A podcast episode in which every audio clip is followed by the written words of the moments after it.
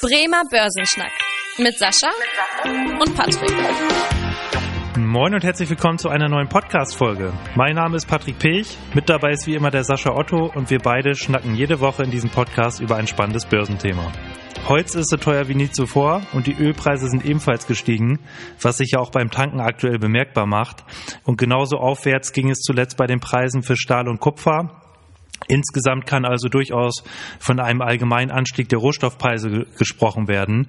Und warum die Preise gestiegen sind, was genau das auch für Folgen, zum Beispiel auch für die Börse hat und ob es sich lohnt, in Rohstoffe zu investieren, darum soll es in der heutigen Podcast-Folge gehen. Unser Thema der Woche. Ja, wir wollen in dieser Woche über die Gründe sprechen und die Folgen der Rohstoffpreisentwicklung und auch darüber sprechen, ob es sich lohnt, in Rohstoffe zu investieren und was für Möglichkeiten es überhaupt gibt, in Rohstoffe zu investieren. Und Sascha, vorab erstmal für unsere Zuhörer, was steckt eigentlich hinter der aktuellen Entwicklung, also hinter diesen steigenden Rohstoffpreisen? Ja, ganz klar die Erwartung, dass es uns irgendwie wieder besser geht. Also wir merken ja ein Stück weit, dass zum Beispiel in China die Wirtschaft schon seit deutlich längerer Zeit wieder fast normal läuft. Mhm. Wir merken in Amerika, dass man immer mehr zur, äh, zur Normalität zurückkehrt. Und wenn man diese ganzen Produkte jetzt in der Form herstellt, dann braucht man ja Rohstoffe, um das ein Stück weit zu machen. Befeuert wird das Ganze natürlich auch durch das Konjunkturprogramm in Amerika.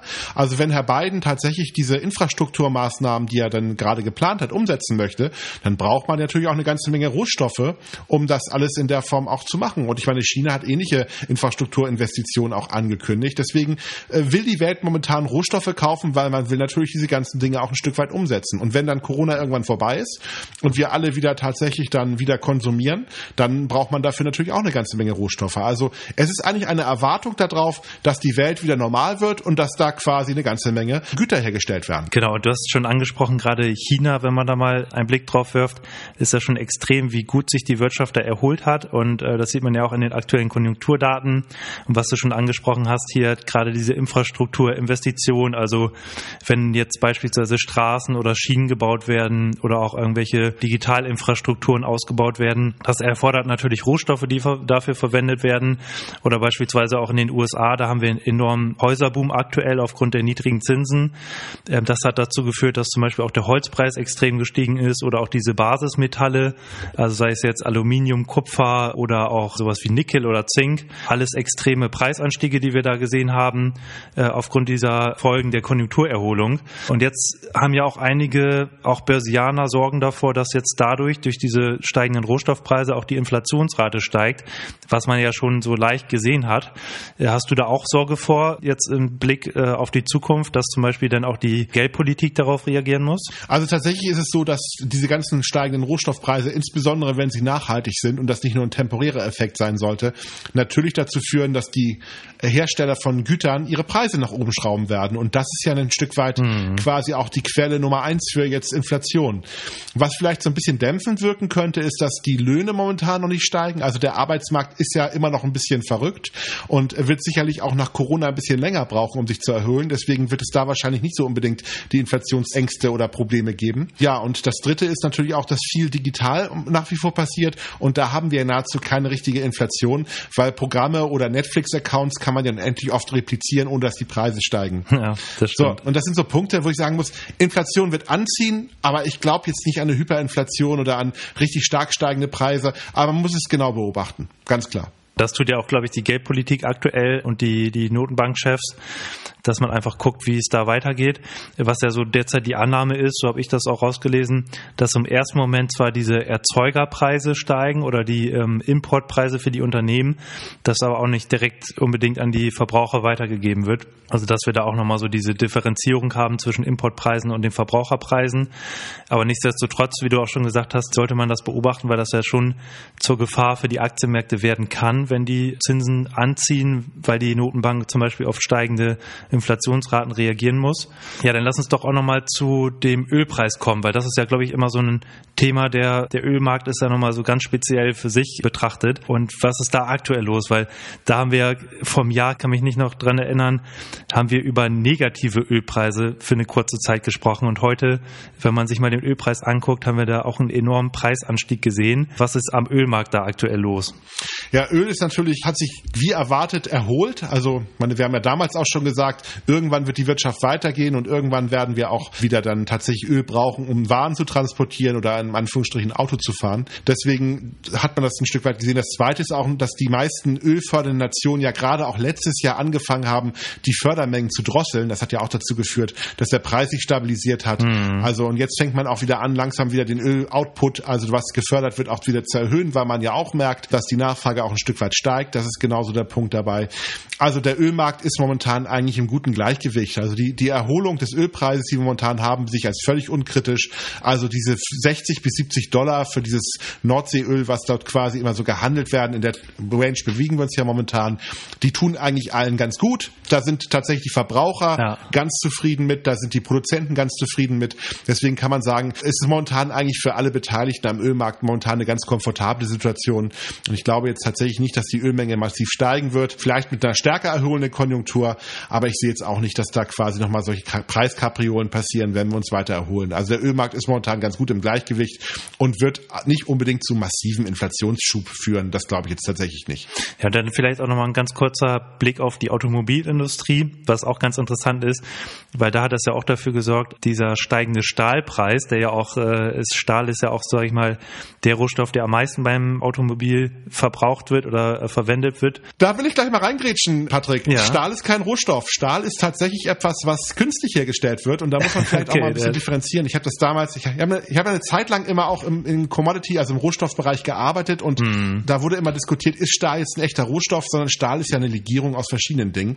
Also das vielleicht nur mal als kurzer Reingrätscher hier, deswegen. Ja, guter Hinweis, auf jeden Fall. Und das ist ja aber, ähm, sag ich mal, dass Stahl über 50 Prozent beim Automobil verwendet wird, ob es jetzt ein Rohstoff ist oder beziehungsweise nicht, hattest du ja gerade erklärt. Und da ist es ja auch so, dass die Automobilkonzerne einmal dieses Thema haben, diese steigenden Stahlpreise, dadurch auch so die Marge so ein bisschen äh, derzeit unter Druck gerät und was aber auch ein viel ähm, heftigeres Thema derzeit ist, wenn man sich mal umguckt, diese Chips, die derzeit überall fehlen. Ich meine, heute hatte ich es wieder gelesen, dass ein Ford-Werk hier wieder in Deutschland schließen muss, weil diese Chips einfach derzeit super knapp sind. Magst du da auch noch mal ein Wort zu sagen, was da aktuell los ist? Warum sind, sind die Chips so knapp derzeit? Ich glaube tatsächlich, das ist das größere Problem. Also man kann fast schon sagen, Chips sind ja, sind auch keine Rohstoffe, keine Frage. Aber inzwischen sind sie ja quasi ein Gut, was uns bei jedem ähm, Produkt mit begleitet. Ob der Fernseher, ob es äh, der Kühlschrank, Kühlschrank, ob es die Kaffeemaschine ist mm. oder ob es das Auto ist. Überall werden ja Chips eingebaut. Und wir haben natürlich die Situation gehabt, dass wir in der Corona-Zeit eine unglaublich hohe Nachfrage nach den ganzen IT-Gütern hatten. Also ob es Computer oder Laptops waren und dass solche Dinge gekommen sind, wie natürlich auch so ein Stück weit neue Konsolen wie die Xbox oder auch die mm. PlayStation 5, wo natürlich viele Chips dann verbaut wurden.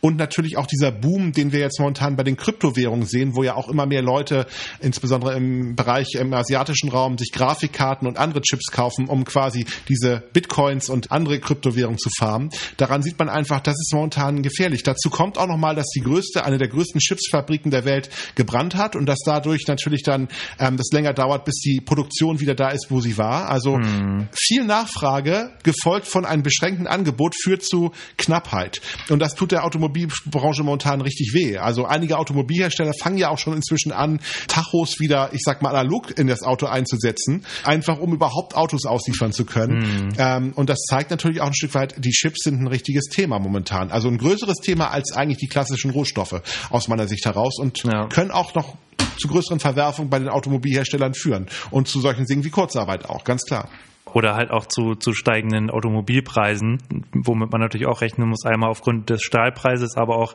diese Knappheit der Chips, die dann natürlich auch reinspielt. Und dann lass uns doch gerne auch nochmal auf das Thema Investitionen in Rohstoffe zu sprechen kommen. Ich meine, es gibt ja verschiedene Möglichkeiten, in Rohstoffe zu investieren. Das ist natürlich auch immer eine Frage, inwieweit man das zum Beispiel aus Nachhaltigkeitsgründen irgendwie mit sich äh, vereinbaren kann. Zum Beispiel auch gerade das Thema Agrarrohstoffe äh, schließen ja viele für sich aus, dass sie an Agrarrohstoffen wie Weizen oder Mais an der Preisentwicklung irgendwie teilhaben wollen. Aber es gibt ja, sag ich mal, verschiedenste Möglichkeiten. Das eine ist zum Beispiel, dass man in irgendeinen Rohstofffonds investiert, zum Beispiel Beispiel ein ETF. Ähm, da gibt es zum Beispiel auch ETFs ohne Agrarstoffe, wo man quasi mehrere Rohstoffe in einem ähm, Topf abbildet.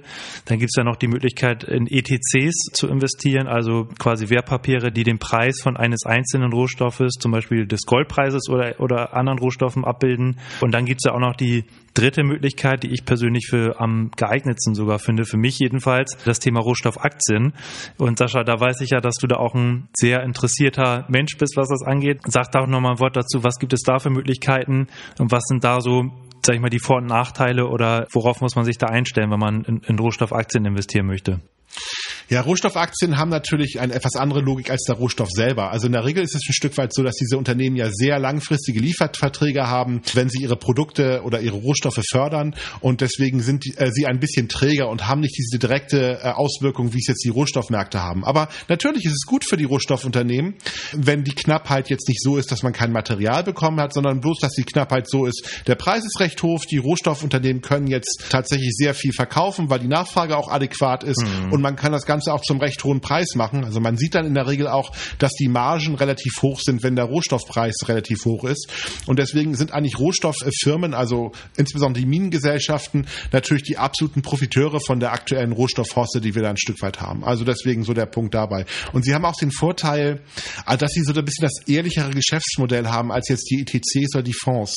Das Problem ist nämlich immer so ein bisschen bei den Fonds, man kauft dort nicht den Rohstoff. Man, wenn man jetzt zum Beispiel Kupfer nimmt, also und ich kaufe mir so ein ETC, also einen Fonds auf Kupfer, hm. dann denkt man sich ja, oh ja, da ist ein Fonds und der hat jetzt irgendwie ein Lager mit Kupfer. So funktioniert es aber leider nicht, sondern man kauft in der Regel so einen Terminkontrakt, also einen, einen sogenannten Future auf Kupfer. Und der entwickelt sich doch immer ein bisschen anders, hat bestimmte Mechanismen, sogenannte Rollkosten. Also das kann man, das könnte man eine eigene Folge drüber machen über das Thema, ist hochspannend, aber sprengt vielleicht den Rahmen. Aber das kann es tatsächlich mal passieren, dass man sagt, oh, ich glaube, Kupfer ist ganz toll, ich kaufe das jetzt und ähm, der Preis geht auch nach oben und auf einmal merkt man, dass sein Fonds nach unten gegangen sind, weil die Rollkosten höher waren als die Entwicklung des Preises. Und da sollte man sich schon sehr genau informieren. Also wenn man damit anfängt und sagt, ich glaube an Rohstoffe oder ich möchte gerne an der aktuellen Entwicklung partizipieren, würde ich eher eine Rohstoffaktie kaufen als jetzt Fonds in diesem Segment. Was man auch bedenken muss, dass auch die Rohstoffe oder zum Beispiel auch der Goldpreis, da gehen ja immer viele davon aus, dass das so ein sicherer Hafen ist. Auch der unterliegt natürlich Wertschwankungen.